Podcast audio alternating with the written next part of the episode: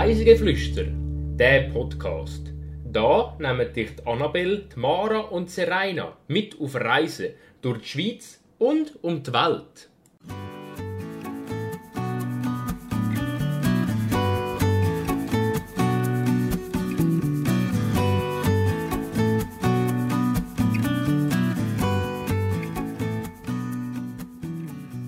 Wassermassen stürzen von den hohen Bergen in die Tiefe und wir hören das Wasser rauschen aus der Ferne. Diese Woche entführen wir euch in die Jungfrau-Region. Herzlich willkommen zur sechsten Folge von Reisegeflüster. Ich bin heute hier mit der Annabelle. Hallo Serena. Und wir reisen heute in eine Region, wo wunderschöne hohe Berge hat, den höchsten Bahnhof von Europa und ein Tal mit 72 Wasserfällen. All das wartet dort auf uns und zwar gehen wir in die Jungfrau-Region.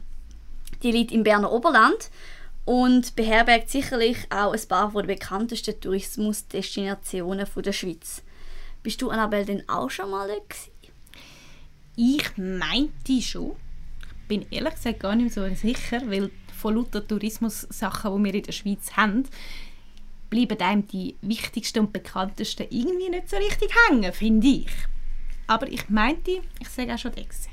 Okay. Im Berner Oberland auf jeden Fall. Ja.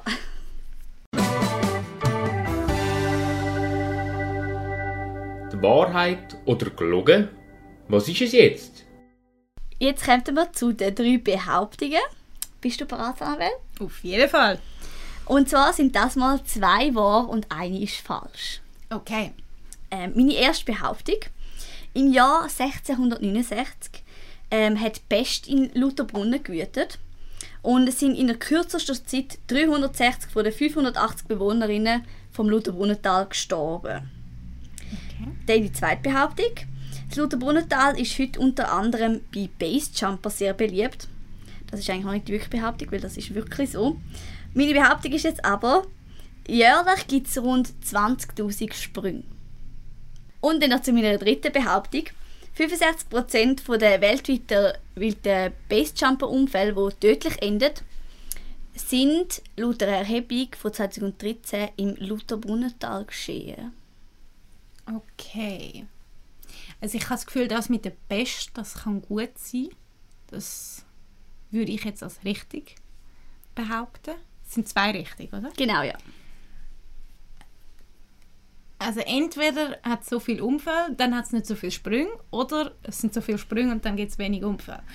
Das schließt sich ja eigentlich gut aus. Jetzt Ja. ist es eine 50-prozentige Chance, dass ich richtig tippe. Ich würde sagen, es gibt so viele Sprünge und es gibt nicht so viel Unfall. Genau, du hast richtig. Also die erste ist wirklich wahr. Ähm, es hat, das sind extrem viele Leute gestorben in der kürzesten Zeit, obwohl ja jetzt das Tal nicht mega eng besiedelt ist, kann man sozusagen sa- äh, sagen. Und zwar war das innerhalb von vier Monaten. Gewesen. Also es muss recht extrem gewesen sein damals. Das zweite mit den 20'000 Sprüngen ist wahr. Das ist wirklich so. Und auch wenn man im Tal ist, kommt, begegnet einem die immer mal wieder. Ähm, und das dritte, genau, das ist falsch. Es sind nämlich nur 15% von der weltweiten tödlichen Unfälle, die im Lutherbrunnental geschehen. Können wir ja Glück, von Glück reden. Definitiv, ja. Ganz kurz ein paar Fakten. Zu der Jungfrau-Region gehören Grindelwald, Wengen, Mürren, Lutherbrunnen und das Haslital. Die Region liegt, wie wir schon gehört haben, im Berner Oberland und ist sehr beliebt bei den Touristen. Weltweit bekannt ist vor allem wegen dem Jungfrau-Joch, aber auch wegen dem Lutherbrunnental. Der Wintersport ist in der Region sehr wichtig. Mit der Lauberhornabfahrt hat Wengen eine weltbekannte Abfahrtstrecke vor der Haustür. Dann kommen wir jetzt zu meinem Reisebericht. Ich bin 2017 für zwei Tage in der Region. Gewesen. Genauer gesagt in Lutherbrunnen. Ähm, wir sind am ersten Tag mit dem Auto auf Lutherbrunnen gefahren und sind dann dort angekommen. Lutherbrunnen selber ist nicht wirklich groß, es ist ein relativ kleines Dorf und es hat einfach einen Bahnhof. Von dort aus kann man mit der Wengener Altbahn nach Wengen fahren und ein bisschen weiterhin im Dorf hat es auch noch eine Luftseilbahn. Im Tal hat sage und schreibe 72 Wasserfälle. Und einer davon, der Staubbachfall, liegt direkt hinter dem Dorf. Also ich finde, Wasserfälle immer sehr eindrücklich. Vor allem, wenn man relativ nahe kommt. Sind ihr dem auch sehr nahe? Oder wie nahe sind ihr dem gekommen? Ähm, jetzt also gerade bei dem, wo hinter dem Dorf sozusagen ist, dort kannst du nicht wirklich näher her. Ich glaube, du hättest noch ein bisschen auflaufen aber irgendwie ist dort bei uns ist gesperrt oder so, weil sonst wären wir sicher näher her. Ähm, aber wir haben ihn wirklich nur von der Straße gesehen, also es ist ein bisschen schade, dass man dort nicht näher her kann. Von dem her ist es jetzt nicht so der, wo, wo mega cool ist und man mega näher her kann. Okay. Ähm, wir haben dann auf dem Campingplatz Jungfrau in Lutherbrunnen übernachtet. Das ist eigentlich auch der einzige Campingplatz äh, in Lutherbrunnen, aber der nennt sich einfach so. Und zwar in einem Bungalow, also wir haben nicht das Zelt mitgenommen, sondern in einem Bungalow übernachtet. Der Campingplatz selber ist ziemlich gut ausgestattet. Ähm, eben, er hat alles Mögliche, es hat irgendwie mehrere Sorten von Häuschen, die man kann mieten kann und äh, ein Restaurant, das ziemlich gut ist. Und spannend ist halt auch, man findet dort wirklich Leute aus aller Welt, weil eben zum einen die Gegend so bekannt ist und halt auch viel eben für Space Jump Base kommen. Noch am gleichen Tag sind wir weitergefahren nach Wengen mit der Wengener Altbahn. Das ist eine schmalspurige Zahnradbahn, die schon 1893 eröffnet wurde. Aber das Bändli ist nicht mehr historisch, oder? Nein, also man hat da wahrscheinlich mal irgendwann eine neuere Bahn eingesetzt. Wenn man mit der Bahn rauffährt Richtung Wengen, ist es so, dass man zuerst schon am Bahnhof in Wengen hat schon relativ viele Leute aber wir haben dann zum Glück im Zug noch einen Platz gefunden. Und die Bahn windet sich dann so Höhenmeter um Höhenmeter auf, bis man Wengen erreicht. Wir sind aber in Wengen nicht ausgestiegen, sondern weitergefahren bis zur kleinen Scheideck. Wenn man auf der kleinen Scheideck ankommt, ist es relativ eindrücklich, weil hinten dran sind gerade Eigermönch und Jungfrau. Und der Bahnhof selber liegt auch fast direkt unter der Eiger Nordwand. Vom Bahnhof aus dort ist auch ein Umstieg auf die Bahn zum Jungfraujoch möglich. Wir sind dann aber äh, ein einen anderen Weg gegangen und zwar sind wir von dort aus dann gewandert und zwar äh, die Abfahrtsstrecke von der Lauberhornabfahrt ab. Das geht um knapp zwei Stunden, man kann das Ganze auch umgekehrt laufen. Ähm, zuerst sind wir ein bisschen, zuerst haben wir noch ein bisschen aufwärts laufen zum Starthaus und nachher ist dann abgegangen.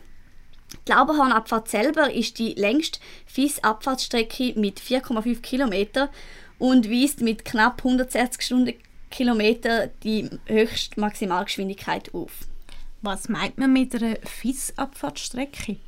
Ähm, also die FIS ist, die, ist der internationale Skiverband und es ist halt einfach eine Abfahrtsstrecke für ähm, Sportler, die in dieser Disziplin tätig sind. Das ganze Skirennen ist jedes Jahr ein riesiges Spektakel mit 66'000 Zuschauerinnen, 1800 äh, Helferinnen vor Ort und etwa 430 Journalisten aus 17 Ländern. Und ja, wenn man sich das im Sommer nicht wirklich vorstellen kann, ist es gleich spannend gewesen, mal die Strecke abzulaufen. Weil man sieht dann mal, wie steil das wirklich ist, wenn man es sonst nur aus dem Fernsehen kennt im Winter. Bist du im Winter schon mal an einem Rennen gewesen, live vor Ort? Ähm, die Lauberhornabfahrt habe ich noch nie live vor Ort gesehen. Ich bin aber mal in St. Moritz, wo vor, ich glaube, das ist zwei, drei Jahre her, ist die Weltmeisterschaft gewesen, und dort bin ich äh, zwei Rennen schauen. Und ja, es ist recht cool. Also vor allem die ganze Stimmung dann vor Ort ist schon nochmal etwas anderes, als wenn man es so im Fernsehen sieht. Das glaube ich. Wir sind in unserer Wanderung nachher in Wengen angekommen. Und dort sind wir noch kurz durchs Dorf gelaufen. Ähm, es hat nur etwa 1000 Einwohnerinnen im Winter, aber teilweise mehr als 10.000 und im Sommer rund 5.000. Ähm, das Dorf ist nahezu autofrei, bis auf ein paar Taxis von Hotels oder Fahrzeugen von kleineren Firmen, weil das Dorf keinen Anschluss an, das Straßennetz besitzt. Es ist sicher sehr schön, so eine autofreie Stadt und erinnert mich ein bisschen an Zermatt. Ja, das ist mir auch so. Also nicht nur wegen dem Autofrei, sondern es ist auch sonst so ein wie ein kleines Zermatt, weil es hat sehr viele Souvenirläden, Hotels und ist alles so ein bisschen rausgebützelt, hat man das Gefühl. Also es ist wirklich so wie ein kleines Zermatt. Nachher sind wir mit dem Zug wieder zurück nach Lutherbrunnen gefahren, von Wingen aus. Am zweiten Tag, und das ist auch der eigentliche Grund gewesen, neben der schönen Berglandschaft, wieso wir auf Lutherbrunnen sind, sind wir go branchen aufs Schildhorn. Und zwar hat das mein Vater auf Geburtstag geschenkt bekommen. Ähm, man kann dort nämlich so einen James Bond, Bond Brunch machen. Klingt jetzt mega ausgefallen, so extrem ausgefallen ist dann auch wieder nicht gewesen. Aber er hat das jedenfalls geschenkt bekommen und darum sind wir dort her. Äh, damit man aufs Schildhahn kommt, muss man zuerst mit der Luftseilbahn nach Müren fahren. Müren ist deutlich kleiner als Wengen, äh, hat aber auch sehr viele Ferienhäuser, Ferienwohnungen und Hotels. Von dort aus geht es dann weiter mit der zweiten Luftseilbahn auf Schildhorn.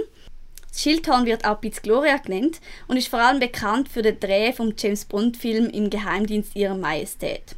Ich nehme an, dort oben hat es genau wegen dem Film sehr viele Touristen. Ja, also klar, es ist zum einen wegen dem Film. Der Film ist aber schon älter und ähm, inzwischen ist es wahrscheinlich schon auch fast ein bisschen mehr wegen der Aussicht. Aber es hat definitiv auch dort am frühen Morgen, wo wir gegangen sind, viele Leute gehabt. Genau, weil wir sind dann nämlich dort äh, go brunchen. Es hat nämlich ein Drehrestaurant oben. Das war auch für mich das erste Mal, dass ich glaube in einem Drehrestaurant war. Das ist sehr interessant, oder? Ja, bist du auch schon in dem Fall? Äh, ich nicht dort, aber in einem Drehrestaurant auf jeden Fall schon. Ich frage mich jetzt gerade, wo? Kommt mir jetzt gerade so nicht in den Sinn. Aber einfach, wenn du so rausschaust und plötzlich so, hä, was ist jetzt die Bergi? Ja, ich habe gell? vorher gerade nicht das angeschaut. Also, Und das bei uns eben auch lustig war, weil bei uns war sozusagen das Buffet in der Mitte gewesen, und das war fest. Gewesen. Das heisst, Stimmt. jedes Mal, wenn du etwas hast holen Zum- hast du zuerst mal wieder müssen schauen, wo ist jetzt wieder das Brot? das ist teilweise wirklich lustig. Gewesen. das glaube ich. Ähm, sonst auf dem Schildhorn selber ist es so ein bisschen so, es ist wirklich alles noch in dem James Bond-Stil gehalten. Also man probiert auch mit dem wirklich mega zu werben auf dem Schildhorn. Ähm, es hat auch sogar noch eine Ausstellung zu dem Thema.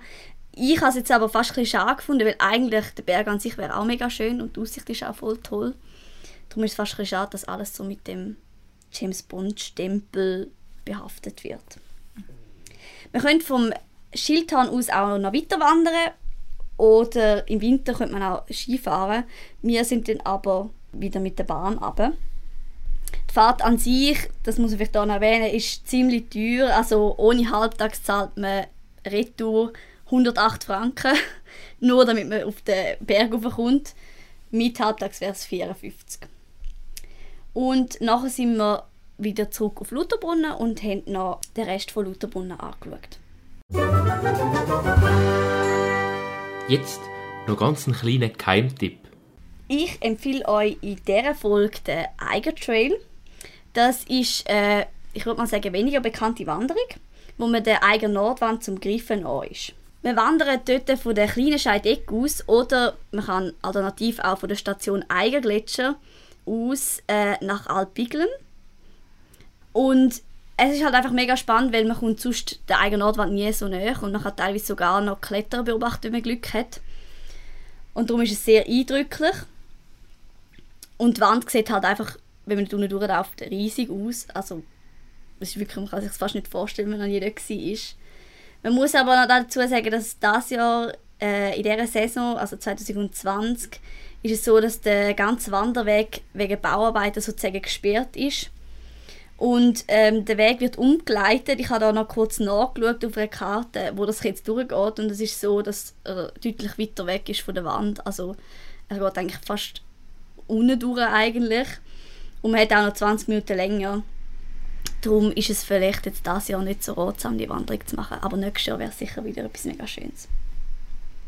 Das Mal bin ich auf der Suche nach einem Song für die Playliste ganz lustig vorgegangen. Ich habe nämlich einfach mal bei Spotify nach Lauterbrunnen gesucht und habe tatsächlich etwas gefunden, das mega passt. Und zwar vom Cody Martin Lauterbrunnen. Ich weiß nicht, ob er wirklich das Lauterbrunnen damit gemeint hat, aber es passt meiner Meinung nach super zur spektakulären Landschaft, wo Lauterbrunnen umgibt. Wo es das nächste Mal hergeht, verratet man noch nicht, aber nur so viel, es wird eine Spezialfolge. Wir hoffen, ihr reist dann auch wieder mit uns mit und flüchtet mit uns ein aus dem Alltag. Bis dann, tschüss zusammen. Tschüss!